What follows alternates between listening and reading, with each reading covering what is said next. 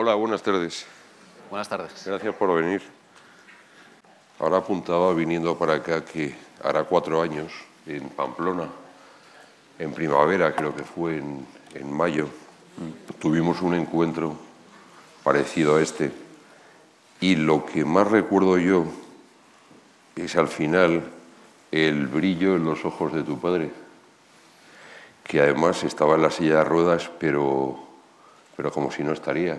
O sea, estaba en pie, Sí, que- eh, estabas en la silla de ruedas, pero no paraba, era un nervio Pero absoluto. llegaba, ¿no? ¿verdad? Sí, recuerdo mucho eso. Y el año pasado, cuando volví a ver y a escuchar a tu padre al final de la calma mágica en el Valle Inclán, yo creo que una de las funciones mágicas del arte es hacer volver a los muertos, es devolvérnoslos con el mismo brillo en los ojos. No sé si estás de acuerdo con... Yo por lo menos lo sentí en esa función muchísimo. Sí, yo creo que sí. Además está en el, en el origen del teatro a través de la tragedia, ¿no? personajes que ya han desaparecido y que sin embargo están allí continuamente. Y en muchos, muchos, en muchos otros casos, ¿no? En mi caso también. Para mí, eh, cuando pe- perdí a, a mis abuelos y comencé a revivirlos en, en mis espectáculos, fue algo maravilloso. Me, me sentó muy bien y me dio también la posibilidad de hacerles preguntas que no me había dado tiempo de hacerles, de, de, mm, no sé, describir situaciones que me hubiese gustado ver de ellos, pero que no pude ver por la diferencia de edad. Me ha gustado ponerlos eh, jóvenes. Jóvenes, exacto. Sí, en el caso de Delicadas me gustaba ponerlos jóvenes y en, y en otros casos no. O sea que sí, que me parece algo que es eh, muy, muy... Yo creo que es algo que necesita el ser humano y, y el teatro cumple esa función. Hay algo, fíjate, que había notado, tengo, tengo muchas citas de él porque es muy pródigo en, en citas estupendas. Decías, sobre la memoria inventada, que, o sea, hay muchas de las cosas que tú haces, pues bueno, pues hay cosas realmente que estás haciendo volver a tus abuelos o a tus padres, y luego hay otra forma, que es, decías, tengo muy mala memoria para los hechos, pero muy buena para las emociones. Sé perfectamente cómo me sentía en cada momento de mi vida, aunque no recuerdo por qué, y el teatro me sirve para reinventar el pasado.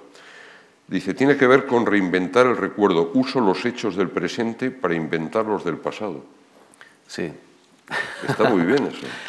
Sí, hay muchas, hay muchas zonas de, de misterio en la memoria y en los recuerdos que, que se quedan como zonas oscuras y, y sí que el, y, y sin embargo tienes eh, sensaciones que no sabes de dónde vienen y mm, la, la ficción sirve para reconstruir a partir de esos sentimientos la posibilidad de, de un hecho que, que los justifique. ¿no? Desde luego, mm, no, no hay una voluntad científica de decir o histórica.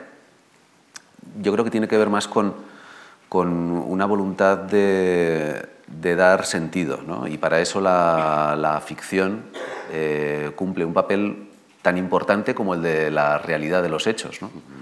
Sí. Sí, sí, se llegan a muchas más cosas. Yo anotaba también que he recordado la primera vez que nos encontramos, que nos conocimos, vaya, creo. Creo que el recuerdo es fidedigno. En todo caso, es un, es un recuerdo interesante porque fue cuando presentabas Sí, pero no lo soy en La Princesa, en la sala pequeña del María Guerrero. Ah, sí, sí. Y tú llamaste a mi casa y hablaste con mi mujer Sí. y le dijiste que ya que yo iba a ver otra función en el María Guerrero, pues que estaría bien que me pasara a ver la tuya, ¿no? Sí. Que además habías calculado y decías, puede hacerlo. Sí, sí, sí. Y, porque hay, hay gente que llama a casa para decir cosas así, pero mi, yo pensé enseguida que, como se dice en hebreo, que chutzpa, o sea, que, que- que morro más... Pero había algo maravilloso en ese morro, porque mi mujer, que tiene una gran intuición, me dijo, oye, tenemos que ir a ver esta obra. Sí. O sea, no, no sabía nada de, de la obra, Sí. pero por la manera que... Y, y cuento esto, no se equivocaba, ¿eh? O sea, de- en lo de tenemos que ir a ver esta obra. Sí. Porque yo creo que ella percibió enseguida una naturalidad infrecuente en la llamada y yo creo que esa naturalidad es, de algún modo, es lo mismo que flota en tu trabajo. Es decir, hay una naturalidad en la vida y en el arte a la hora de expresarse, a la hora de, de construir los conflictos. Y eso yo creo que es una de las, de las grandes fuerzas en las dos cosas, en tu vida y en, y en tu teatro. ¿no? Sí, para mí es un ejercicio de valentía porque soy eh, tiendo a la timidez. Entonces fue eh, Eduardo López, que es, era el jefe de prensa del Centro Dramático Dijo, Nacional. Y entonces él me dijo, eh, bueno, va a venir Marcos Ordóñez aquí a ver el, el espectáculo de La Paz Perpetua de José Luis Gómez, pero claro, eh, no ha dicho que va a venir a ver lo tuyo, ¿no? Entonces, ¿por qué no le llamas y se lo dices? Porque claro, en ese momento Marcos eh, ya era el crítico de Babelia, tenía ahí su, su potencia y, eh, y y te- y había y yo estaba en ese momento era como dije ayer el- el- la primera vez que, que cobraba por escribir y por dirigir, ¿no? la primera vez que estrenaba en el, en el CDN. Entonces para mí eh, claro, al ser tímido, para mí eso es un acto de, fue un acto de valentía llamar a tu casa, ¿no? Que es el, el- pero, y fue un acto creativo también. Y sí que es verdad que eh, cuando escribo me pasa lo mismo, es un, un acto de valentía en el que eh, tengo que quemar todas las naves, porque si no, mm, no escribiría y no te llamaría. ¿no? Entonces, y tampoco estaría aquí subido. Es decir, antes de subir aquí tengo que quemar todas las naves y decir, mm, no tengo nada que perder. ¿no? Eh, esto es lo que hay. Entonces, no puedo calcular, no puedo calcular, porque el, el cálculo mm, me bloquearía y dejaría de... eh, no permitiría la expresión ni de las ideas ni las emociones. ¿no? Y entonces esa llamada, claro, yo llamé y, y- y- y hablé con tu mujer. No recuerdo nada de esa llamada, por supuesto, como no recuerdo nada de, del- de cuando estoy escribiendo, del momento de escribir. Como no recordaré nada de todo lo que estoy diciendo ahora, por menos mal Para que queda grabado. Para eso. Eh, Eso está, eso está bien. Hoy me he escuchado lo que, lo que eh, dije el, el martes ¿no? por la mañana y, y- y sí, hay, hay un momento en el que em, mm, tienes que decir, em, eh, no calculo, no calculo, eh, todo tiene que ser para bien. ¿no? Y se parece, es lo más parecido a amar algo. ¿no? Lo hago porque creo que es lo bueno. Y Es por una buena causa. sí, es por una... Sí, sí. Bueno, más que por una buena causa es porque la propia acción es buena. ¿no? El, el propio hecho de, de hacerlo es bueno. El propio hecho de, de- de querer es bueno. Mira, esto enlaza también con... Decías, hay que escribir para regalárselo a alguien, para dar alegría a los días. Es fantástico eso. Poca gente lo dice. Porque dice, no, yo escribo para sacarme los demonios, porque tal, no sé qué. Se ponen muy falsamente trascendentes. Esto es muy trascendente para mí. O sea, estar a favor de la alegría sí, es maravilloso. Y tú, todas las obras, lo contabas el otro día, las has escrito, son envíos, son envíos a alguien, a quien quieres o a quien has querido, y luego, claro, son envíos al público, y eso se nota, y eso se nota mucho, ¿no? Sí, ahí eh, me he dado cuenta de que cuanto más íntimo soy, más público soy. Más público, más, incluso más político. Eh, hay- creo que hay una falsa idea de que lo, lo privado y lo público o, o que las cosas que le pasan a uno son de uno y son muy personales y que mm, por lo tanto mm, es imposible que los demás lo puedan entender porque a ellos les pasan cosas muy particulares y muy y complicadas y difíciles de entender. Y sin embargo la experiencia que yo tengo es que cuanto más personal soy eh, más eh, repercusión tiene en el público y el público más recoge esa historia que se lanza. Y le hace pensar además también más en, en sus propias historias, las historias de sus familiares, en, en- en- bueno, en su vida. No sé quién era el que decía que solo lo que sale del corazón va al corazón, y yo creo que es una verdad como un templo. Sí. Son las cosas que realmente conectan. Y ahora quiero leer un, un texto de Sanzol que a mí me gusta mucho. Eh, primero lo leo porque me gusta mucho, luego porque tiene un sentido especial, es un retrato del artista, en este caso no adolescente, sino niño. Y luego, por, por si hay un editor en la sala, eh, a mí me gustaría que Sanzol eh, escribiera más textos como estos, sin dejar el teatro, ¿eh? ni mucho menos, no, no cambio una cosa por otra. Pero sí que me parece muy hermoso lo que escribiste, lo voy a leer un poco extractado. Decías, dicen que de pequeño era un niño muy serio. Salgo en las fotos mirando al que me hace la foto.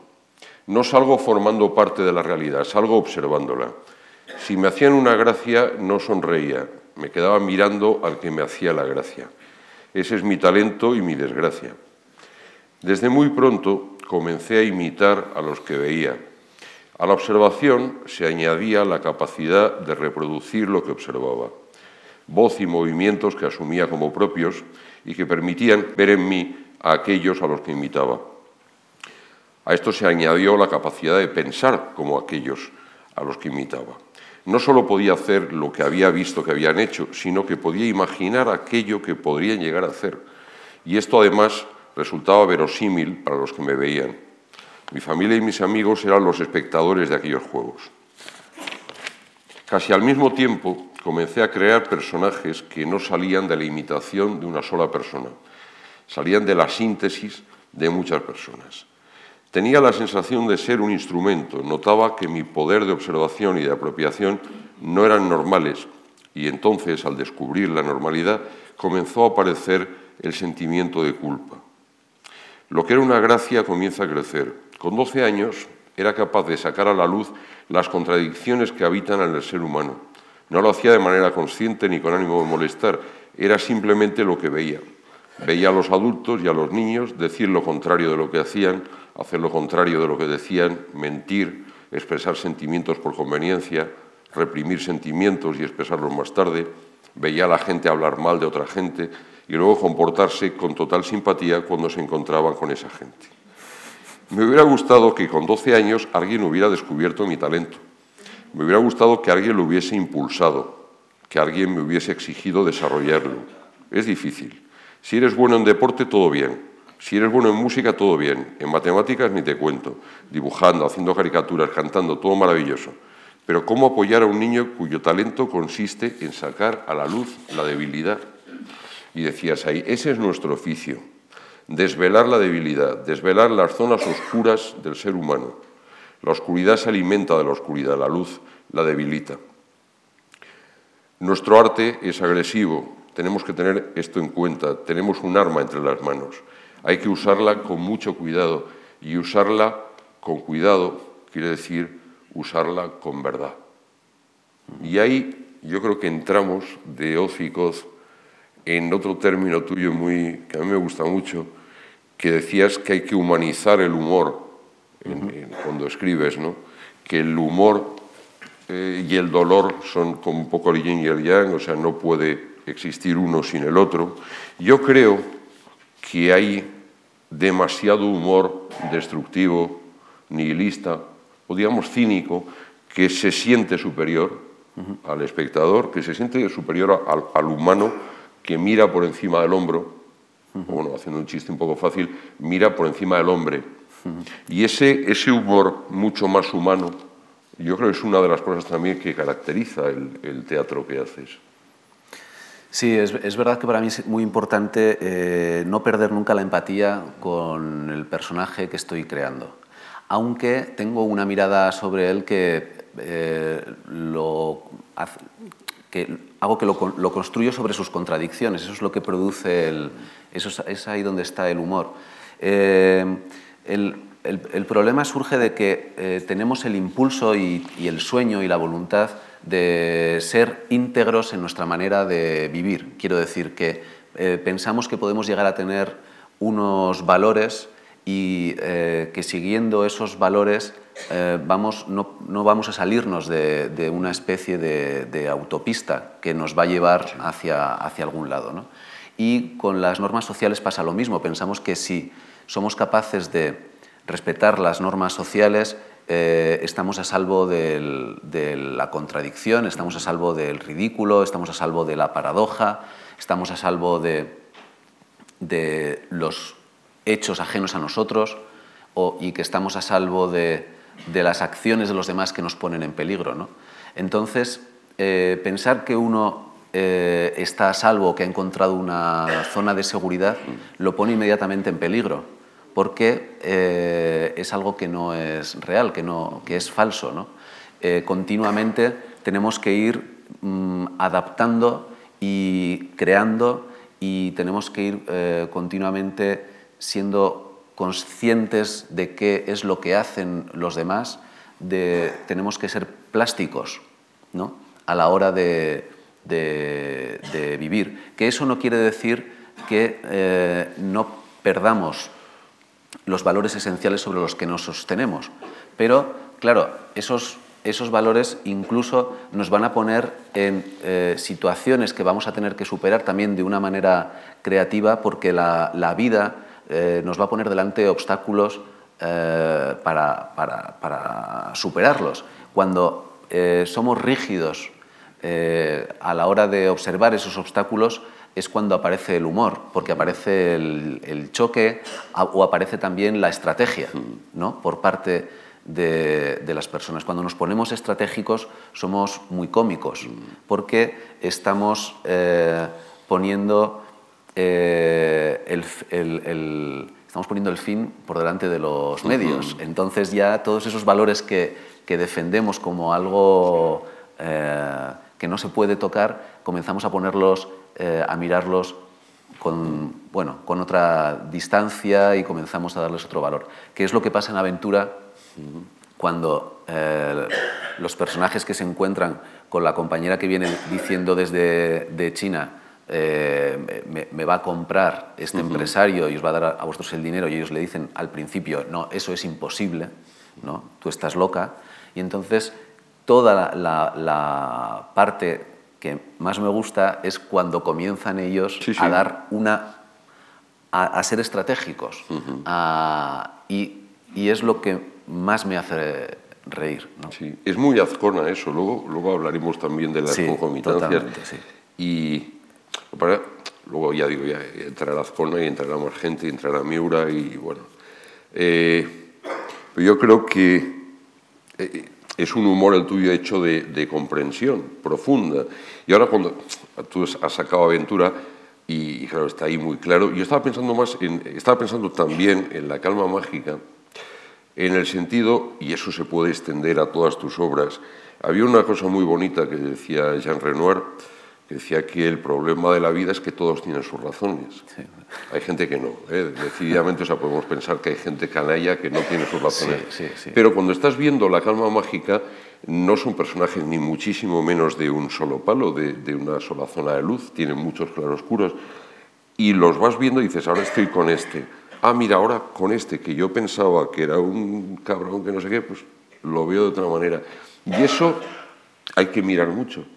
Hay que estar muy acostumbrado a mirar a la, hora de, a la hora de escribir.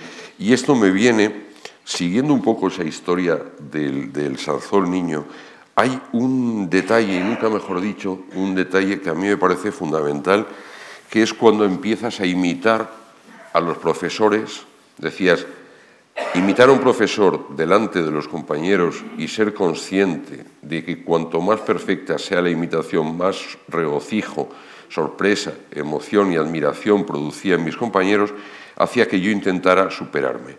Y entonces dices, trabajaba para perfeccionar. Comencé a descubrir que lo importante no era imitar la gestualidad. Descubrí que lo más emocionante era adentrarse en el movimiento interno de un profesor. Recuerdo algo muy importante. Un profesor solía, cuando nos pillaba hablando, tirarnos tiza le imitaba tirando tizas, pero un día descubrí que antes de tirarnos la tiza había una micropausa en la que concentraba la rabia que le servía de impulso para tirar la tiza. Aquello produjo en mis compañeros, y aquí lo mismo, produjo en mis compañeros de clase olas de risas. El impulso que mueve la acción es el lugar en el que el espectador encuentra el máximo placer sin que él sea consciente. Parece maravilloso. sí. Sí, sí, sí. Eh, ¿Lo tenías tan formulado ya entonces? No, no, no. no. O sea, intuitivamente sí. Intuitivamente sí. Claro. Es decir, se ríen aquí. Sí. O sea, no aquí, sino aquí. Sí. Sí que descubrí que eh, a, a, los que me miraban en ese momento, a mis compañeros, a mis amigos, les gustaba eh, anticiparse, o sea, saber que el personaje iba a hacer algo. Claro, en el caso cuando estás imitando es fácil, porque conoces mucho a los profesores y sabes cuáles son sus rutinas y tal. ¿no? Entonces me daba cuenta de que cuando me quedaba en el momento anterior a que el personaje fuera a hacer algo, se creaba una sensación de suspense de si lo iba a hacer o no. Y además, eh, cuando lo hacía, que mm, no, no, no, engañaba, o sea, no, no, no ¿cómo se dice? Eh, prometía algo y lo, y lo hacía. Eh, pero el momento este antes de hacerlo, ¿no? Era lo que más gracia producía, ¿no? Más que el propio, el propio hecho. Es que eso es de gran cómico. Eso claro, luego es la, claro, luego es la pausa, ¿no? En la, en la, comedia la importancia de la pausa, la, la importancia del tiempo, del tiempo. Exactamente, el timing que llaman, ¿no? Que, que, vamos a ir al tiempo, que es el, tiempo colocado, el, tiempo, medido, ¿no? Lo curioso es que aquí, claro, me estás viendo a un director de escena, este niño ya está dirigiendo, pero yo veo también, todo apuntaba, o, o bastante parte apuntaba hacia una carrera de actor. Sí, y además ahora me gustaría recuperar mm, mi actividad de actor. ¿Te lo planteaste en algún momento eso, en esa edad? Yo quería ser actor. Sí, sí, yo siempre he querido ser actor mm. eh, y además a mis padres le dije a los 17 años que quería estudiar interpretación. Mm. Pero bueno, en, el año 89, pues claro, los estudios en la Resaz comenzaban a ser oficiales y, y resultaba, seguía resultando estrambótico, entonces me dijeron que estudiara antes una una carrera, yo, yo elegí Derecho, que no, tampoco se me da mal, y, entonces, pero me enfadé en plan adolescente y eh, corté eh, lo del, lo del teatro durante unos años. Eh, me sentó muy mal, ah, incluso físicamente, las fotos que de, esa época... ¿Estás encabronado? Sí, estoy extraño. Mm. No me reconozco, es decir, la foto de la foto de, los 17 años es un tipo que está eh, que es clarividente, que está con ilusión y que, y luego ya durante toda la carrera me fui como eh, durante tres años. Luego renací en cuarto mm. porque me fui a estudiar Erasmus a París y dejé de estudiar Derecho, claro, allí no se estudia. Eran los primeros Erasmus y no, no, no se estudiaba. Y y luego al volver ya quinto, mm. eh, ya quinto lo hice pensando que iba a presentarme a las, pruebas de la RESAD. Y entonces fue eh, la directora de la Escuela Navarra de Teatro, Maite Pascual, que me conocía bastante y había visto muchos talleres que había hecho yo como, como actor y, y, que sabía que me gustaba escribir mucho. Y, bueno, fue ella la que me dijo, eh, ¿no has pensado en estudiar dirección? ¿no? Que es algo, eran unos estudios nuevos, además, en la RESAD. Era, yo creo que pertenezco a la segunda o la tercera promoción de, estudios de dirección de escena en, en la RESAD, ¿no? Y era algo muy nuevo.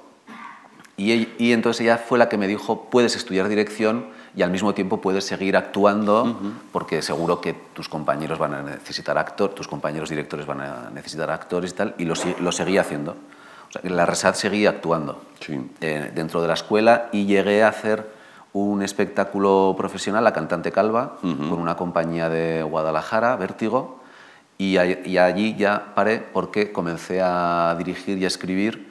Y, bueno, te quedas, te quedas en, el, en el otro lado al principio piensas que va a ser una vez, luego son dos, luego tres, luego cuatro. luego pierdes el entrenamiento como actor y, ahora ya, claro, a mí me da... Ahora yo no me podría subir a un escenario sin, sin entrenar mucho y sin ensayar mucho. Pero bueno, no está descartado. Me da mucho respeto. Sí. sí. Acerca de esto, de, decías una, una cosa de muy bien expresada, decías, hay una gran zona oscura en mi adolescencia un intento desesperado por integrarme en una sociedad ajena y lejana a mi talento, y esto está dicho sin, sin eh, presunción, o sea, realmente había un talento ahí que fue cortado. Dice, el taller de teatro del Instituto Bioslada y el descubrimiento de la Escuela Navarra de Teatro fueron dos momentos muy importantes en mi vida. En el instituto, con 17 años, volví a usar un talento que había dejado de dormir desde los 12 años y comencé a usar mi cuerpo de manera consciente. Dos pasos fundamentales para tomar la decisión de que quería dedicarme profesionalmente al teatro. La realidad social se interpuso de nuevo y pasé cinco años en la Universidad de Navarra estudiando Derecho. De nuevo la oscuridad. Sí, sí.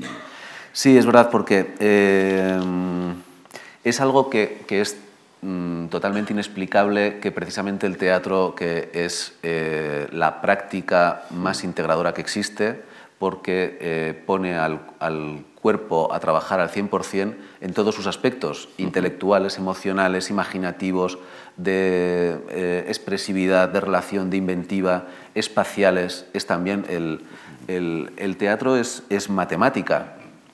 Yo alguna vez he pensado en, en crear algún método de aprendizaje que nazca del movimiento y de la danza. De hecho, los niños la primera manera que tienen de expresarse es a través del movimiento y el origen de la matemática tiene que ver con la geometría, es espacial y tiene que ver, por lo tanto, con el espacio. Y tiene que ver también con el, con el tiempo. El lenguaje, la literatura no se puede entender sin una tradición oral y, eh, evidentemente, de donde surge la literatura es también del cuerpo y de, la, y de narrar las historias y de contarlas eh, en directo y en, una audiencia. ¿no? Eh, tendría que ser normal que existiese una una técnica desarrollada y además que fuera mm, especialmente apreciada en la capacidad de todo el mundo de contar historias. Y, eh, sin embargo, esto estaba, está compartimentado. Entonces, claro, yo hacía muchísimo deporte, porque tenía una necesidad física de moverme muy fuerte. ¿Qué deporte hacía? ¿Baloncesto? Baloncesto, sí. Bueno, baloncesto y, en Pamplona se hace... Todo el mundo está haciendo todo el rato mucho deporte. Eh, todo el mundo tiene bicicleta, se va al monte, se esquía, se escala, se corre, es, eh, se nada. Yo, hacía, yo no paraba de hacer deporte, ¿no? ¿A, qué crees que obedece eso? ¿El qué? A, tanto deporte. Pues porque, la, porque hay afición eh, porque es una manera de juntarse con los amigos y... Y luego parar y ir a tomar algo. Y luego, claro, se toma siempre algo. No, es que yo eso lo he visto en Bilbao, lo he, visto en, lo he visto en San Sebastián también muchísimo. Sí, es muy popular y además está dentro de los, dentro de los pueblos. ¿no? En todos los pueblos tienen un frontón muy grande, eh, la gente juega pelota, la gente... Bueno, lo del deporte rural es más... Y aquí has perdido un poco eso. Folclore. Y eh, sí, cuando llegué a Madrid comencé a eh, hacer deporte en Madrid es eh, como una misión imposible.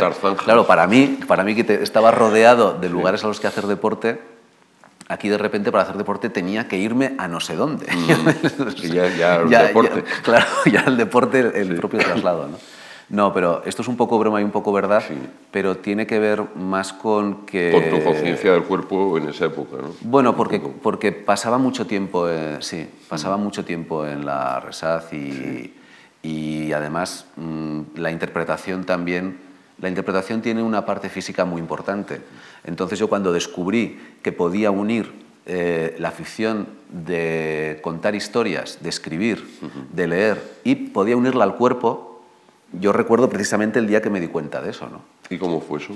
Pues hice una improvisación en el escenario del instituto y fue como si mm, noté armonía. Esa es la, palabra. Que no la armonía física, armonía en, digamos, en comunión con el público. En el cosmos. Bien. A lo grande. Plan sí, Navarro. Sí. sentí por un segundo que estaba en armonía con, con, mi vida y con lo que me rodeaba y con lo que pensaba y con todo. O sea, fue un momento de boom, de, de, luz, de luz. Es que dicho esto, y parecía una broma lo de, lo de Plan Navarro, pero no es una broma. Lo estaba diciendo porque y Alfredo Landa, que navarro de pura cepa, me contaba una experiencia muy similar que fue la que a él le decidió a dedicarse al teatro. Luego pasó al cine porque pagaban más. Pero eh, también fue en la época de que él tenía 17 años, una cosa así, haciendo una obra de Muñoz Seca, que se llama El Verdugo de Sevilla, y se sintió con una plenitud enorme él lo, vino a decir una cosa por el estilo, ¿eh? una sensación cósmica de estar muy bien en el escenario, estar muy bien con el público y estar muy bien con todo. Y decir, de aquí no me bajan. Claro. O sea, porque es donde estoy realmente muy bien y fue lo que... Sí, es una sensación, es, no sé, yo, ah, yo me acordé de, No, lo digo en serio, me acordé cua- el, el cuento este que contaban de San Pablo cuando se cayó del caballo. Sí, sí. Eh, que a mí era de los, de De los cuentos luz. del Evangelio los, de los que más me gustaban, cuando se, caí- ca- se caía del caballo y de repente se le, se le hacía la luz. Y para mí fue eso, ¿no? Se llaman las caídas de caballo. Sí, sí, por camino a Damasco, bueno, tiene varias. Eh, yendo, yendo un poco más atrás, en lo que podía ser fundamentos de la vocación como, como escritor, a ti te gustaban mucho los teleñecos, Sí, los Monty Python, sí. Es decir, que ahí hay ya una cierta tendencia, un gusto por el sketch, por la, por la pieza corta, ¿no? Sí, eh, de, los, de los teleñecos me fascinaban, estaba esperando a que comenzara, eran los sábados a las, los sábados a las 6 de la tarde.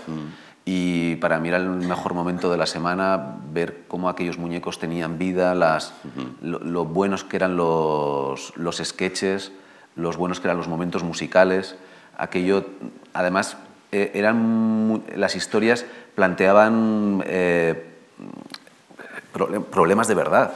Eh, me acuerdo de Fosito, el oso cómico, que era un tipo realmente problemático. O sea, había, quiero decir, había un, un nivel, una profundidad psicológica, un, era un neurótico realmente, ¿no? Eh, Gustavo... No es fácil ser verde. Claro, Gustavo es el, una tontería, Gustavo es el- pero es que lo Gustavo sí, claro, eh, eh, enamorado de, de Peggy como esto, Peggy enamorada de Gustavo como, como estaba y Gustavo intentando llevar adelante a toda esa troupe de descerebrados, eh, las aventuras que, que les pasaban. También era muy fan de las aventuras de los payasos, más de los payasos de la tele, más que del propio espectáculo. Eh, me gustaba mucho el momento en el que llegaba la aventura y salía el señor Chinarro. Y eh, para mí aquello estaba, estaba vivo, aprendía de aquello, me lo pasaba bien, me divertía.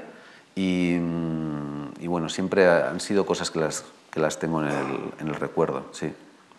Luego está cuando ves eh, como una condensación de esa forma, tiempo después, eh, hombres de las T de teatro, en una época que yo no, no recuerdo mucho que se hiciera teatro eh, en sketch, No, no se hacía.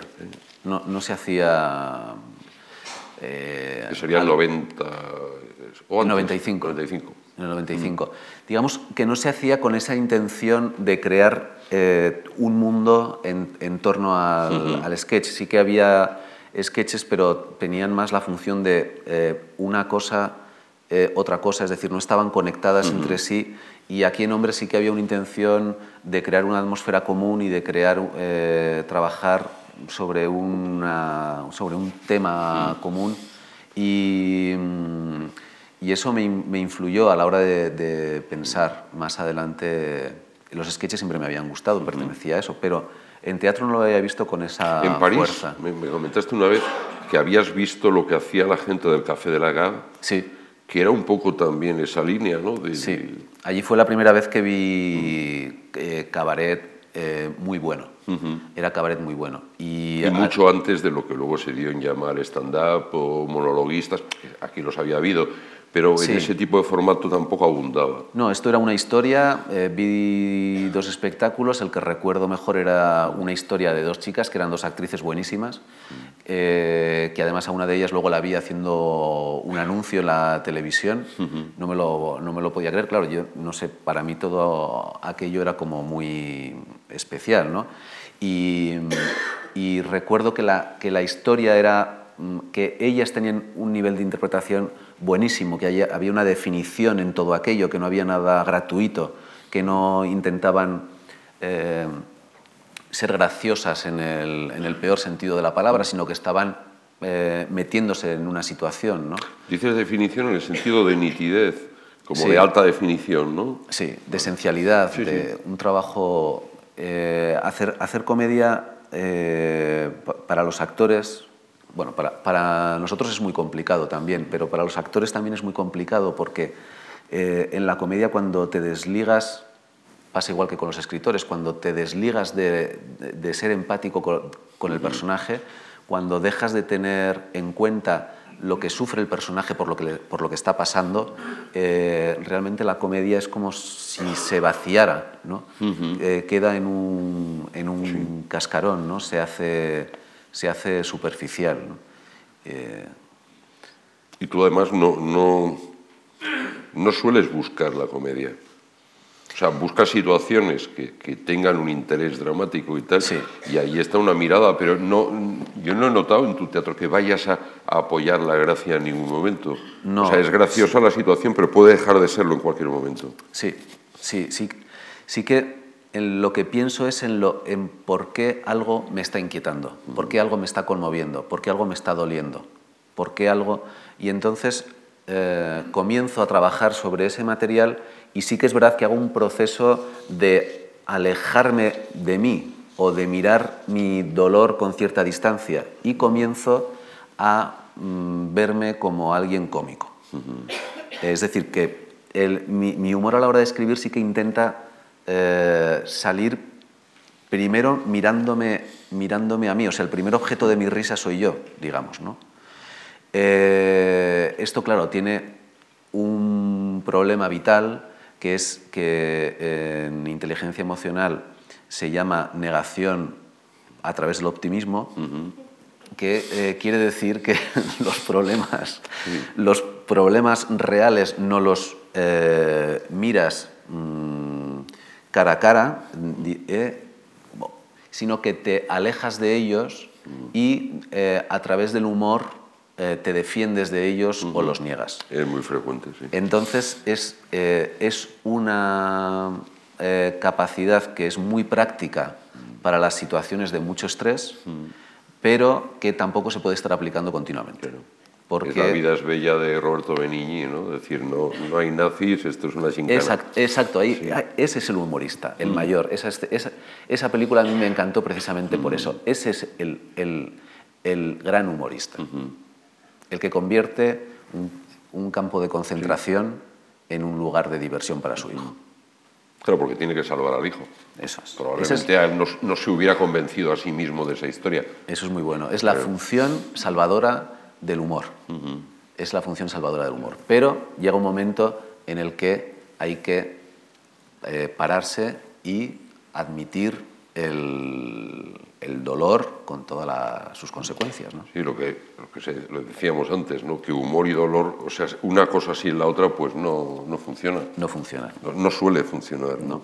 Pero volviendo al, a la forma del sketch, del, del episodio, decías que durante un tiempo pues decían, vale, está bien el sketch, pero como los escritores de cuentos, que siempre dicen, a ver cuando haces una novela larga, ¿no? Sí. El escritor de cuentos parece como siempre tuviera que, que pedir permiso, de decir, Sí. no, no, hago cuentos y algún día haré lo otro, ¿no? Algo largo y serio. Sí, pero hay, hay una, hay una frase que me gusta tuya, que casi todas las que digo son tuyas, que me, me gusta mucho la grandeza y la humildad que hay en esta frase. Decías, me gusta contar lo sagrado que habita en la anécdota.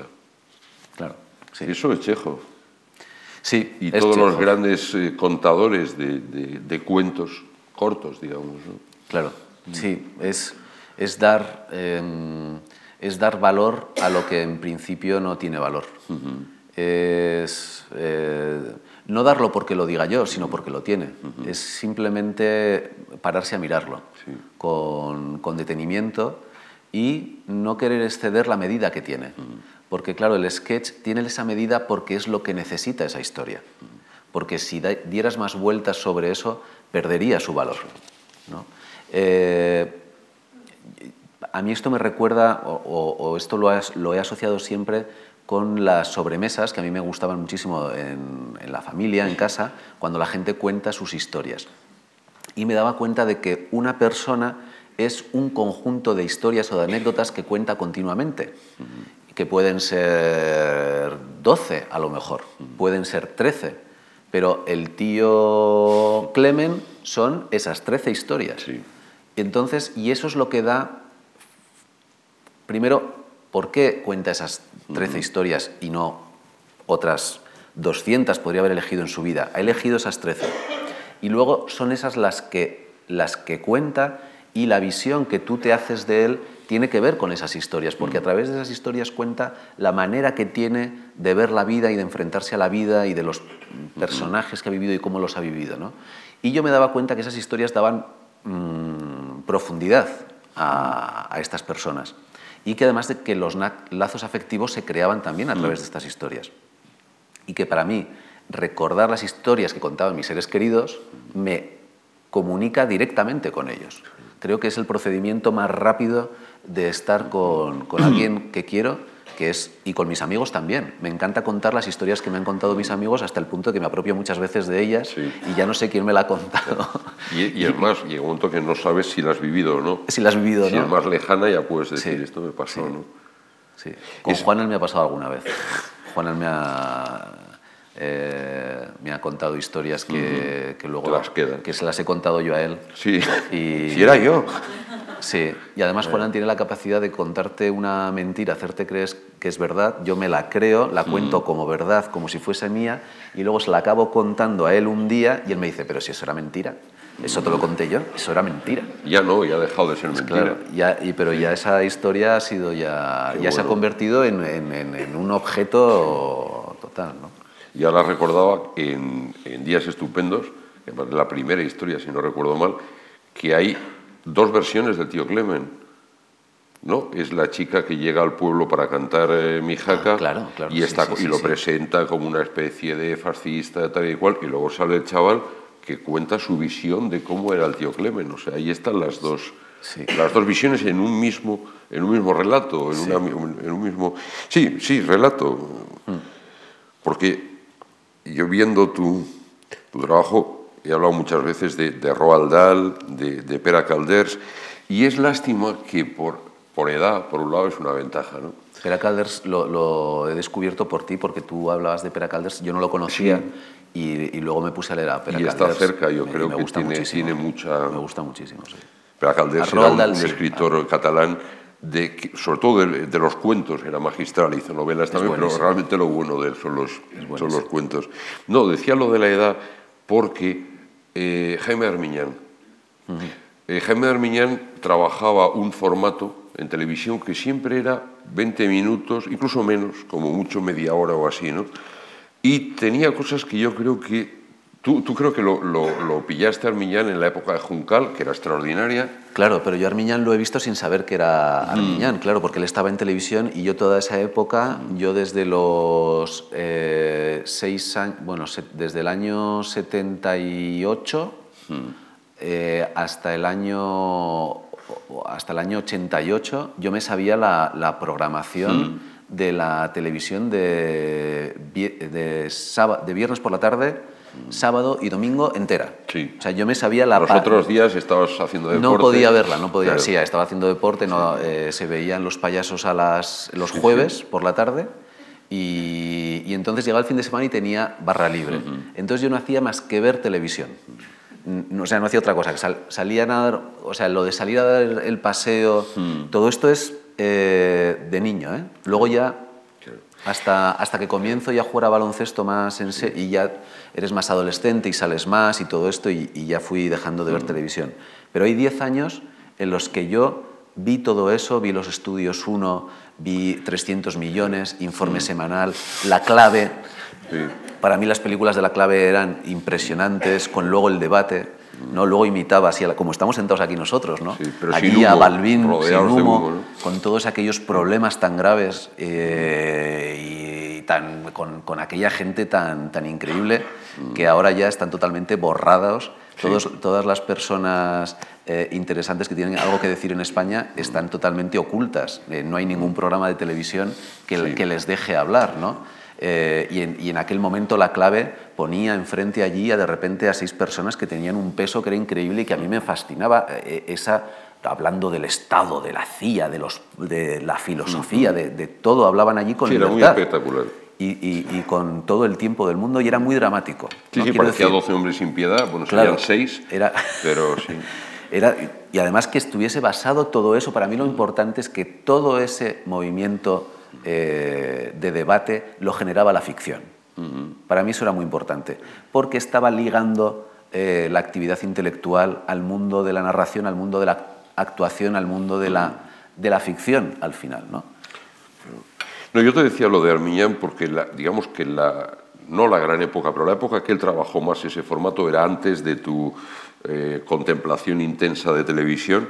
Ahora se pueden, eh, han vuelto a colgar en... Eh, Juncal, Juncal sí que la vi entera. Claro, pero Juncal ya era, ya era un modelo más de episodios de 40, 50 minutos. Pero, ese formato, claro, no, no, era extraordinario. Juncal es una cima.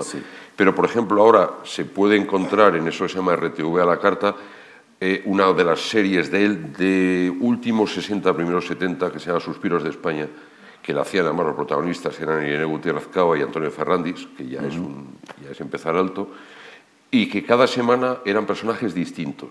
Ah.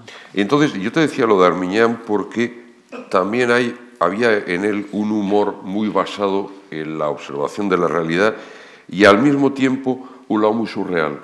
Hmm. O sea, yo creo que hay una línea que, porque luego, claro, hay toda una serie de, autores españoles, antes he comentado Azcona, sí. que yo creo que sin llegar a la negritud extrema que podía tener Azcona, ¿no? pero que él también tenía una comprensión grande por, los, por los oprimidos, digamos, por la gente humilde, ¿no? por la gente eh, puteada, ¿no? Plácido, el verdugo, todo eso es muy duro, pero, pero hay mucha... La palabra compasión no, no es buena, ¿no? pero sí de, comprender a la gente, de estar con ellos. ¿no? Y luego, claro, hay una gente que yo no sé si como estudiante de teatro o más o menos ha sido al teatro, claro, te tocan, es una generación muy anterior, pero ¿qué es la gente de lo que se ha dado en llamar la otra generación del 27, el teatro de Miura, el teatro de López Rubio, que yo pienso que de algún modo también vuelve a asomar en tu teatro. Claro, yo toda esa influencia la recibo a través de la televisión, hmm. porque sí que es verdad que todos los guionistas de los años 70 estaban totalmente influidos por hmm. todo el humor de Jardiel, de Miura, hmm. eh, eh, y entonces ellos lo trasladaban a, la televisión. No lo, eso no, lo veíamos en, teatro, bueno, primero porque en Pamplona tampoco eh, veía mucho teatro hasta, hasta los años 90. Eh, cuando ya comenzó a programarse el Teatro Gallarre de una manera eh, eh, buena, sólida, en la que veía los espectáculos del Festival de Otoño. para mí fue muy importante la, clase muerta de sí. Tadeusz Cantor. Sí, sí, aquí tenía. Que, mm, claro, así fríamente pensado, dices, con, con, mi teatro a lo mejor no tiene mucho que, que ver, pero sí que me acuerdo de la clase muerta cada 10 días, me acuerdo de la, de la, de la clase muerta. ¿no? Y, y, esto sí que es verdad que toda esa influencia de humorista llega a través de la televisión. Mm. Eh, y, y, luego el humor de Jardiel lo, eh, ya lo comencé a disfrutar en Madrid Mm. leyendo sus obras primero y fue muy, muy importante el montaje que hizo Sergio Belbel. Sí. Eh, de Madre del Drama Padre. De Madre del Drama Padre, mm. sí, porque ahí hay un, sí que hay un momento ahí, eso da un giro, mm. eh, porque claro, eh, estaba infravalorado por toda una generación de dramaturgos el trabajo de Miura y de Jardiel. Sí, porque era gente de derechas. Y... Claro, y, entonces a, nosotros, digamos que eso no, no, se estudiaba. Incluso en el instituto, yo me acuerdo un comentario despectivo de una profesora mía mm. hacia una obra de, Miura, mm, por, porque alguien, alguna compañía la estaba haciendo. Porque, claro, popularmente seguían teniendo mucha, mucha fuerza. ¿no? Pero bueno, todo ese humor se coló a, a, nosotros a través de la televisión. Mm, por Estudio uno por todo lo que por los programas de, entretenimiento, eh, a mí me encanta, a, través del 1, 2, 3, ¿no? El 1, 2, 3 tenía guiones, había coreografías, hmm. eh, a través de la bola de cristal, que es muy importante, la bola de cristal eh, tenía unos guionistas que eran buenísimos, ¿no? Sí, Lolo Rico de Alba estaba ahí. Eso es. Sí. Y, que claro, prácticamente era la creadora un poco de eso, si no me equivoco. Claro. Y, y, eso tenía muchísimo, muchísimo nivel, ¿no? Sí, hay todo un... Eh, para, mí descubrir a Buñuel, yo me siento muy cercano, nos, pasa a, todos, pero es verdad, en mi caso es una conexión directa con Cervantes y con el Lazarillo de Tormes y con la Celestina. Con la Celestina yo siento una conexión muy directa en ese estilo, esa manera mm, tan humana, tan cruda, ¿no? Es una tradición, una fuerza que tiene la literatura en castellano que de repente se, se partió en la, la, la, literatura dramática, el siglo de oro, de repente partió esa... ¿no? Siempre un misterio para mí, ¿no? ¿Por qué el teatro en castellano no siguió la corriente de la Celestina y comenzó y se metió en el, en el siglo de, de oro, ¿no? Hombre, la corte supongo que también pesaría un poco. Es algo Pero, que por ejemplo, en Inglaterra se lograron, lograron esquivar eso bastante. Como el teatro se hacía extramuros, o sea, no tenían, lo hacían también mucho en corte, evidentemente, vivía de eso, o parte de Shakespeare y su gente vivían en parte de eso, ¿no? Pero, no, yo supongo que, bueno, que hay todo un lado que sigue estando en Lope, ¿no? Pero eso nos llevaría, nos Sí, llevaría lejos el- el tema este. Yo lo que sí quería era mm, preguntarte, claro, tú haces tu teatro y es maravilloso que lo, que, que lo, que lo sigas haciendo como autor, como director, pero siempre eh, queremos más.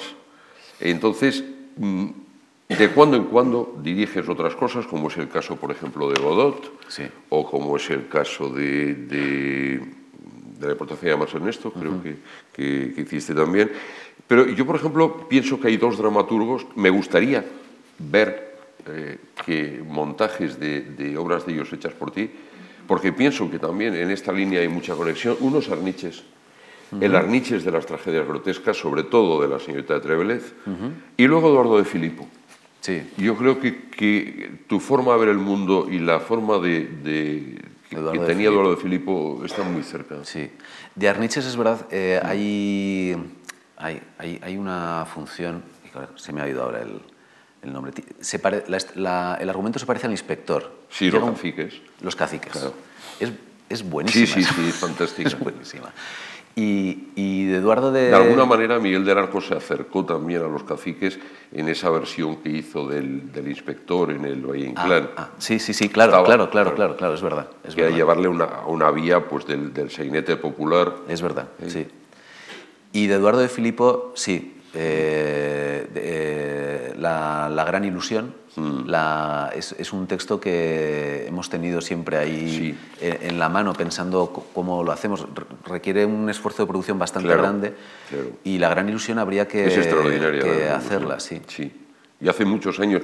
La vi montada en, en- en Barcelona, en el Centro Dramático de la Generalitat, pero hace igual 25 años. Ya, claro.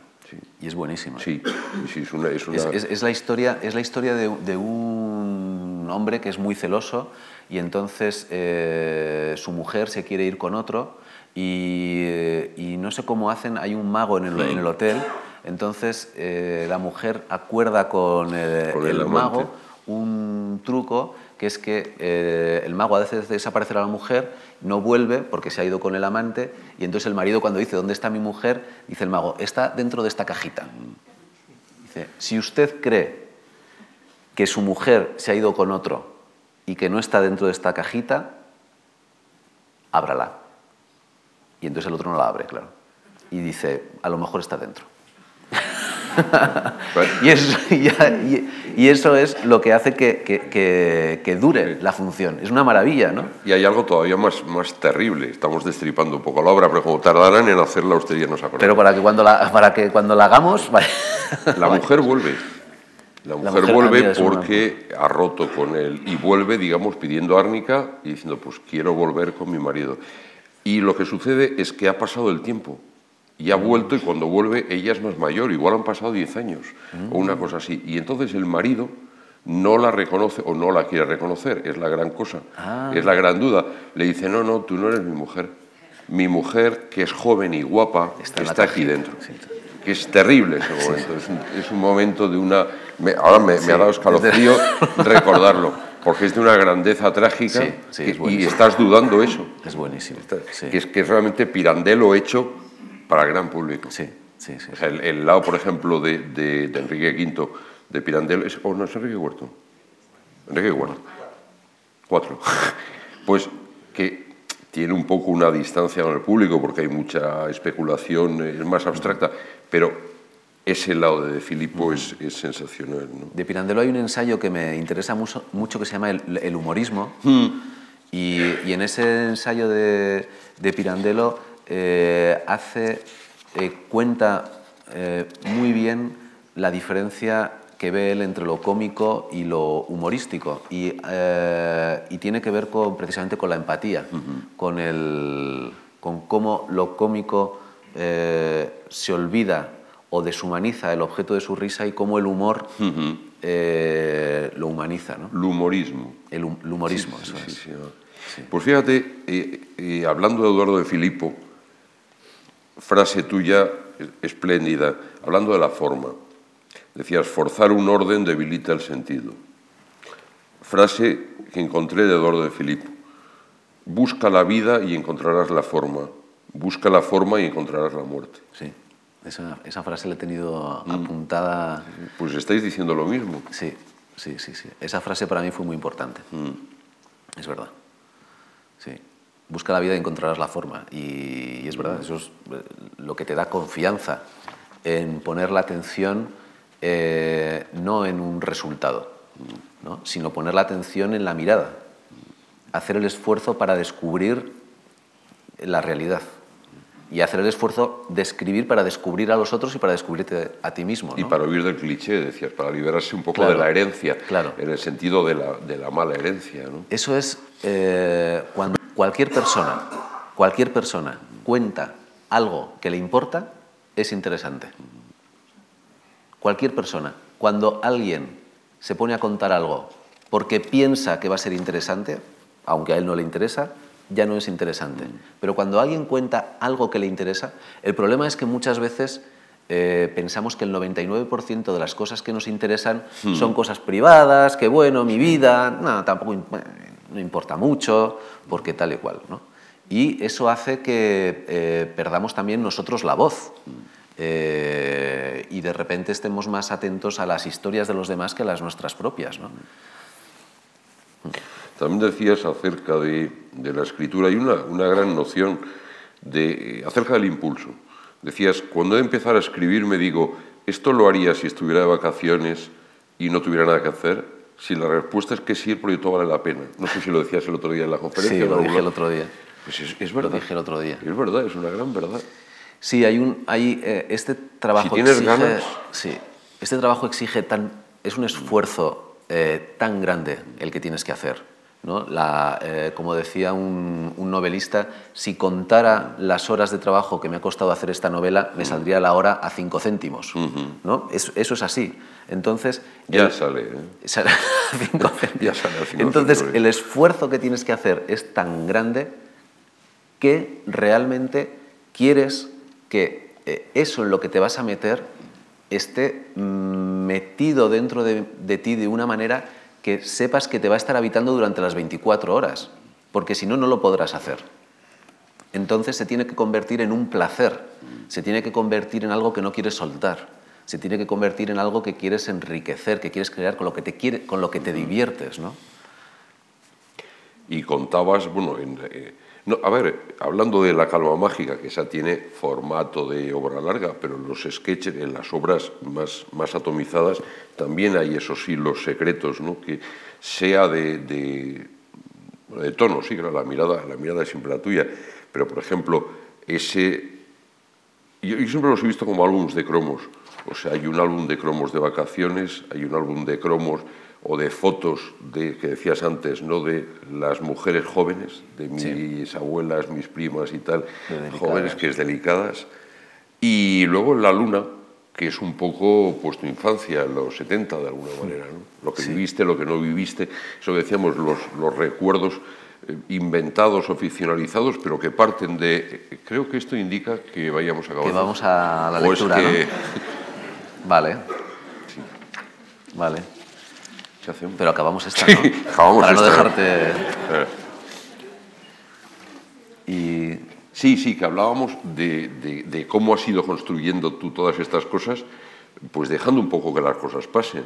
Luego, claro que hay un trabajo de ensamblaje y tal, pero por ejemplo, contabas, era... Lo de los cromos me gusta mucho, sí. porque lo, de los cromos ibas al kiosco y tú estabas, eh, ibas a comprar un paquetito que, que traía eh, cinco cromos. Entonces tú ponías todo tu esfuerzo en ir ahí al paquetito y entonces lo abrías y lo mirabas y tal y cual, y, ah, y este ya lo tenías, te lo guardabas, pero ibas al, al- al esto y lo pegabas. Y ese es, ese es el sketch, es poner, no pensar en todo el álbum, porque todo el álbum es muy grande. No puedes, eh, si- si te- y además ya vivías la ansiedad, ¿no? Como niño de los niños que tenían unos tacos así, que eran los banqueros, ¿no? De, eh, los niños que igual tenían, que eran los que tenían más la autoestima más baja, que pensaban que no iban a llenar ese álbum nunca, ¿no?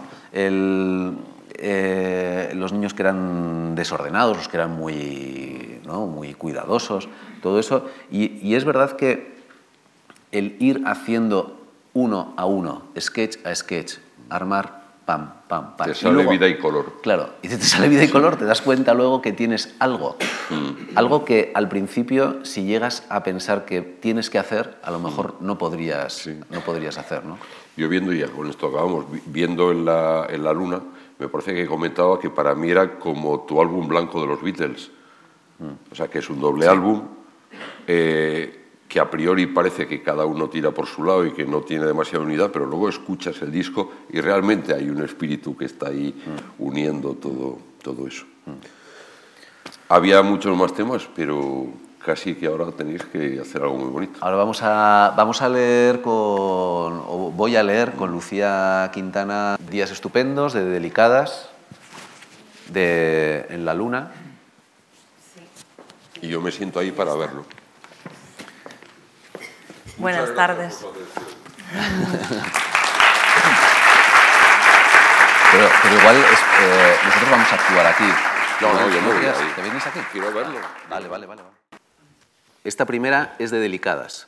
Es la escena número 4 y estamos en un pueblo rodeado por campos de trigo ya segados. Año 1936. Se aproxima el rumoroso zumbido del motor de un biplano. Hortensia sale a ver qué pasa. El avión aparece en el cielo y cruza el horizonte como un abejorro zángano y algo despistado. Hortensia lo sigue con la vista y ve incrédula cómo el avión aterriza cerca de la casa. Y mucho más incrédula descubre que el aviador se baja del avión y se dirige hacia ella. Buenos días. Buenos días. ¿Sería tan amable de darme un vasito de agua? Claro. Hortensia se va a por el agua, pero justo antes de salir se vuelve. Si quiere le traigo el botijo. Ah, estupendo. Hortensia se va por el botijo. El aviador espera. Vuelve Hortensia. El aviador se acerca para coger el botijo. Muchas gracias. De nada. El aviador, levantando mucho el chorro, bebe. Y bebe mucho.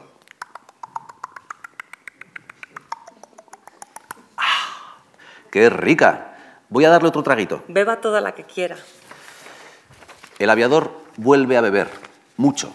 Muchísimo.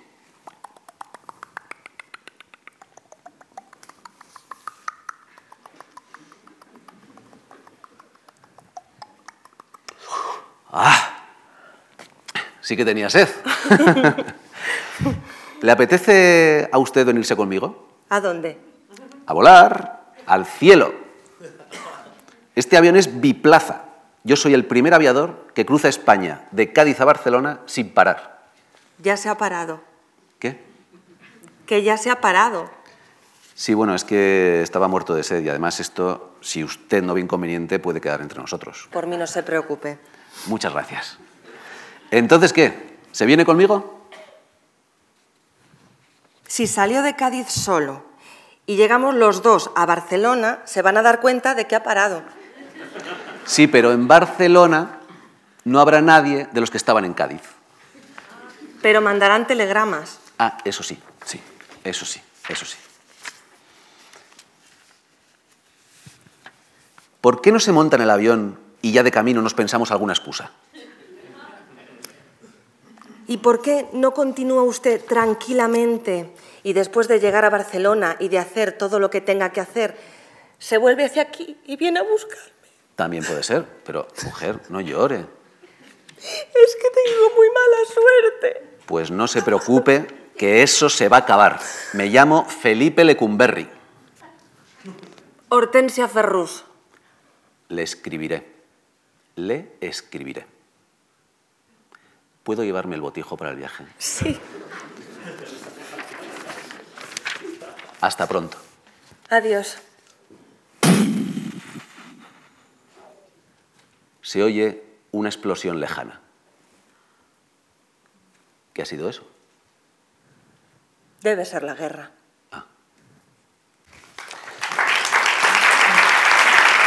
Gracias. La escena que vamos a leer ahora es de En la Luna, es la escena número 3 y se llama El atraco. Estamos en una casa después de comer y un niño llama a su padre porque dos policías de paisano, un hombre y una mujer, están en la puerta. Papá, ¿Qué pasa? la policía. Hombre, qué oportunos. Diles que me estoy echando la siesta. Mi padre se está echando la siesta. Y dice la mujer policía. Ya. Dile, por favor, que sentimos molestarle, pero que necesitamos hablar con él por lo del atraco. Y dice el niño. Papá, que tienen que hablar contigo por lo del atraco. Diles que yo ya le he dicho todo lo que tenía que decir al policía que me he encontrado nada más salir del banco. Pero nosotros necesitamos tomarle declaración como testigo del atraco. Yo no he sido testigo de nada. Yo he visto que unos individuos se ponían unos pasamontañas y no he visto nada más, porque he salido corriendo. Bien, pues necesitamos que nos cuente eso que ha visto. Que te estoy diciendo, que le estoy diciendo que yo ya le he contado todo lo que tenía que contar al policía que me he encontrado nada más salir del banco y que en lugar de ir a detener a los ladrones, se ha entretenido tomándome los datos. Porque cuénteme usted dónde se ha visto que yo le diga a un policía que está viendo un atraco en un banco y el policía me pida el DNI. Porque si usted ha sido testigo del atraco, el policía necesitaba sus datos. Dale con que yo he sido testigo, a ver si les queda claro que yo no he sido testigo de nada. Y me parece muy bien que si necesitan mis datos me los pidan, pero que lo hagan después de detener a los atracadores, ¿no? Vamos, digo yo. Bueno, las cosas no son tan, tan sencillas. Pues deberían serlo. Puede que tenga razón, no sé. Mire, lo que yo quería decirle es que nosotros necesitamos que usted nos acompañe a comisaría para tomarle declaración. ¿A dónde? A General Chinchilla. No vamos andando, ¿eh? Vamos en coche. ¿A comisaría? Sí, para tomarle declaración. ¿Para qué? Para tomarle declaración. Yo con ustedes no voy a ningún lado.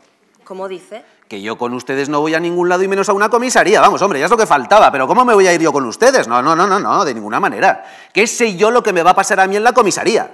¿Qué sé yo lo que, va- lo que van a hacer ustedes en la comisaría? No, no, no, no, no, no. Yo no voy con ustedes a ningún lado. No hay más que abrir el periódico para saber lo que pasa en las comisarías. Lo siento mucho, pero yo de aquí no me muevo. No me muevo. Cuando aparezcan Lasa y Zabala, ¿eh? Cuando aparezcan Lasa y Zabala, iré yo con vosotros a una comisaría. Cuando aparezcan Lasa y Zabala. Antes no. Cuando aparezcan Lasa y Zabala y sepamos qué habéis hecho vosotros con Lasa y con Zabala. Entonces iré yo con vosotros a una comisaría. Antes no. Usted sabe que si no nos acompaña puede incurrir en un delito de obstrucción a la justicia. Me parece perfecto, perfecto. Me denunciáis y hacéis lo que queráis. Me parece perfecto, pero que lo ordene un juez. A mí si me traéis el papelito firmado por el juez, yo me voy donde queráis, pero antes no. Ahora, el hombre policía, que hasta ese momento había estado callado, dice, ¿Le puede decir a los niños que se vayan a jugar? yo a mis hijos no les oculto nada. Por favor. Iros un poquito por ahí, hijos. Al compañero que se encontró nada más salir del banco, le dijo que había visto la cara de uno de los atracadores antes de que se pusiese el pasamontañas. ¿Es verdad? Sí, a uno le vi la cara. Si yo le enseñase una foto de esa persona, ¿podría identificarla? Perfectamente. Y si volviese a ver a esa persona, ¿podría reconocerla? Perfectamente. ¿Está usted seguro? Sí, yo creo que sí.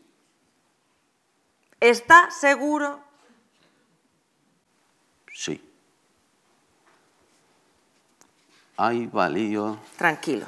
¿Pero qué es esto? Tranquilo. ¿Pero vosotros quiénes sois? ¿Sois policías o no sois policías? Somos policías, somos policías. Mire, usted tranquilo. De tranquilo nada. Oiga. Porque ya me puedes explicar qué está pasando aquí. Escúcheme. Si te he visto esta mañana, joder. Escúcheme. Tranquilo, dice. Si te he visto esta mañana atracando el banco. ¿Me quiere escuchar, oiga? Esta situación no tendría que estar pasando porque la ha producido un error mío. No me he puesto el pasamontañas cuando me lo tenía que haber puesto, ¿de acuerdo? No estaba previsto que usted me viese, ¿correcto? Entonces, vamos a ver. Nosotros no queremos hacerle daño a nadie. Ni queremos que usted nos vea como unos atracadores. Esto que hemos hecho hoy se debe a unas circunstancias que no tienen por qué volver a repetirse, ¿de acuerdo? El atraco íbamos a realizarlo para solucionar un tema. El tema está solucionado. No tiene por qué haber más atracos. Yo tengo familia, como usted. Soy funcionario, como usted. Yo, yo no soy funcionario. ¿No es usted funcionario? No. Pero usted tiene familia, como yo tengo familia. Y usted puede entender que por la familia se puede hacer de todo. ¿Eso lo entiende o no lo entiende? Lo entiendo. A mí me gustaría que usted olvidara mi cara. ¿Usted cree que esto puede ser posible? Yo no le he visto a usted en la vida. Ni sé quién es, ni quiero saberlo. Muchas gracias. Y ahora a mí me gustaría hacerle un regalo en señal de agradecimiento. El policía saca un sobre y se lo pone en la mano. A mí no me des nada, ¿eh? No, no, no, no, no, no, no, no, a mí no me des nada, a mí no me des nada, que no hace falta. Yo tengo en estos momentos una cojone tan grande, pero tan grande, que si no me echo mis necesidades encima es de puro milagro. O sea, que no te preocupes, que para que yo tenga la boca cerrada no tienes que gastarte ni un duro. Porque con la cojone que tengo yo en estos momentos, cuando me calle no sé si podré volver a abrir la boca en lo que me queda de vida. O sea, que te voy a salir barato, barato, porque solo de pensar lo que está pasando aquí ahora me están entrando unas ganas de llorar que no sé si yo si voy a poder aguantar. O sea, que el sobre ya te lo puedes guardar, no me lo des. A ver si encima, si se va a liar más la cosa y encima me van a acusar a mí. ¿Entiendes? Si me pillan con ese dinero. Oye, no te preocupes que yo ya te digo que te voy a salir bien barato. Guárdate eso. A nosotros nos gustaría que lo cogiese. Muchas gracias, pero yo no, no, no, prefiero que no. Si a vosotros os parece bien, ¿eh? que yo tampoco quiero ahora enfados por no hacer aprecio. Pero ya podéis estar tranquilos, por mí estar tranquilos. Nosotros estaríamos más tranquilos si usted cogiese el sobre. Yo esta noche dormiría mejor. Bueno, pues si tú vas a estar más tranquilo, dámelo, porque yo cuanto más tranquilo estés tú, más tranquilo voy a estar yo. Claro. Y todos tan tranquilos. Ahora tú, fíjate, esto es dinero nuevo, el banco sabe la numeración de esto, a ver, a ver, a ver qué hago yo, a ver qué hago yo ahora, ¿eh? a ver qué hago yo ahora con esto. Déjelo dormir, deje dormir ese dinero un par de años y luego váyase a Andaya, cámbielo por francos y luego váyase a Irún y cámbielo por pesetas, hágalo con cantidades pequeñas para que no se note y color incolorado. Bueno, pues eso haré, eso haré, bueno, pues eso haré, ¿qué se va a hacer? Claro, bueno. ¿Os queréis tomar algo? No, no, no, no, no, gracias, no. Ahora nos gustaría que nos acompañara a comisaría para tomarle la declaración. Después de lo que está pasando aquí, ¿aún pretendéis que os acompañe a comisaría? ¡Tranquilo! ¿Pero qué queréis? ¿Volverme loco? Yo no voy con vosotros ni a por tabaco. ¡Tranquilo! Si queréis matarme, matarme aquí, en mi casa. ¡Tranquilícese! Yo estoy tranquilísimo. Y dice la mujer policía, ¿usted tiene máquina de escribir? Sí, señora. Si traemos papel oficial, ¿podemos tomarle declaración aquí? Aquí lo que queráis. Pues nos vamos a comisaría y ahora volvemos. Me parece perfecto. Bueno, pues hasta luego. Hasta luego. Y usted, tranquilo. Yo estoy tranquilísimo. Papá, se han ido. Papá, ¿hueles mal? Hijo, ven, ayuda a tu padre. Ayúdame a ir al baño. Van a volver. Tira el eguin a la basura.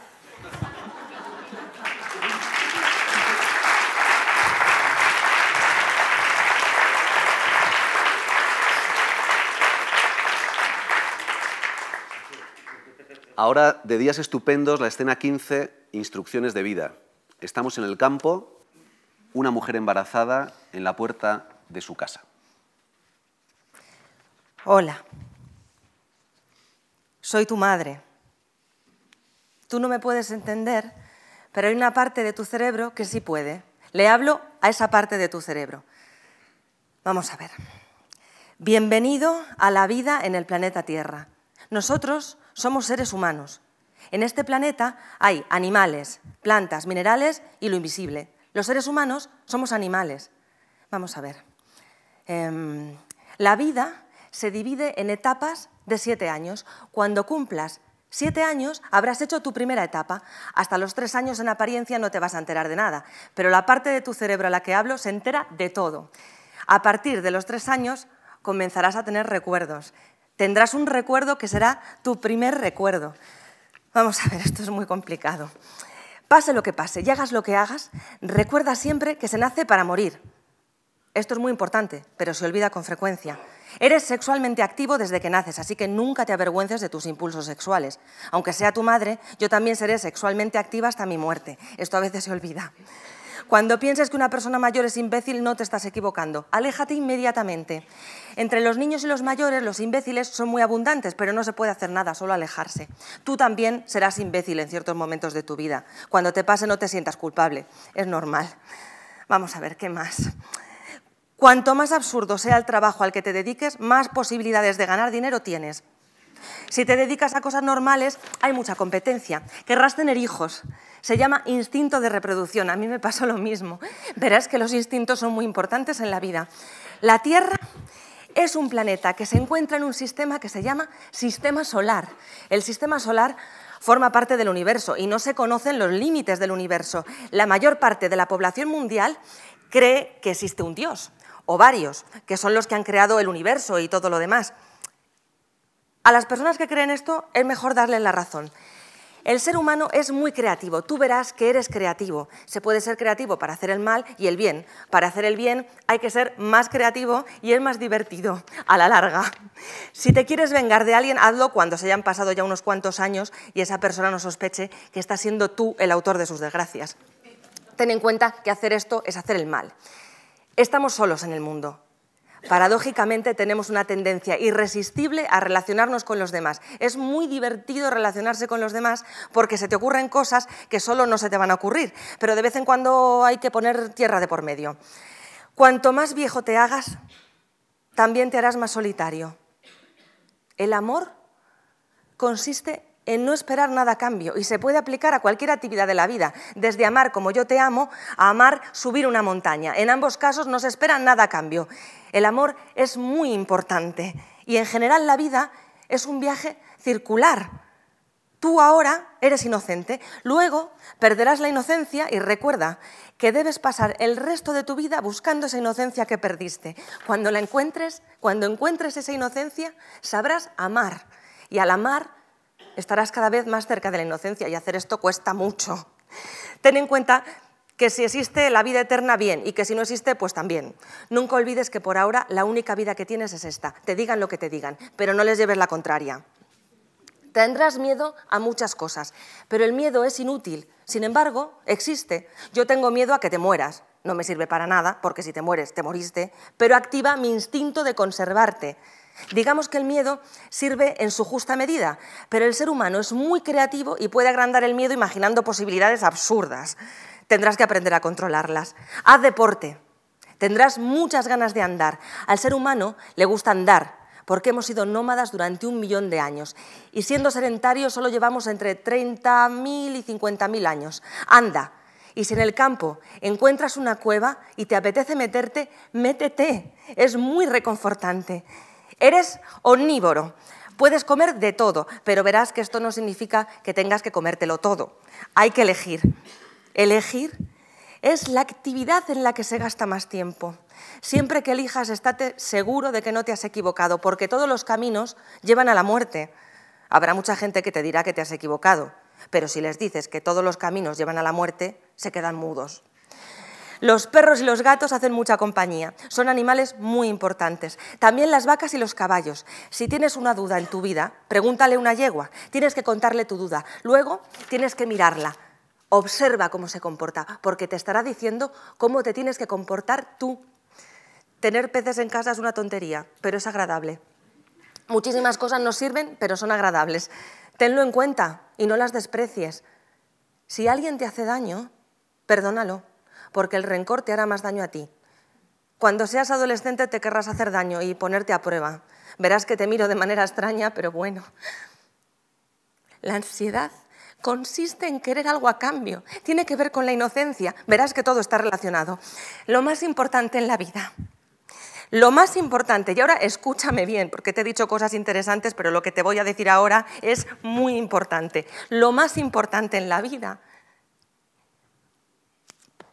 es no tener prisa, porque todos sabemos a dónde vamos a llegar, así que lo último que hace falta es correr.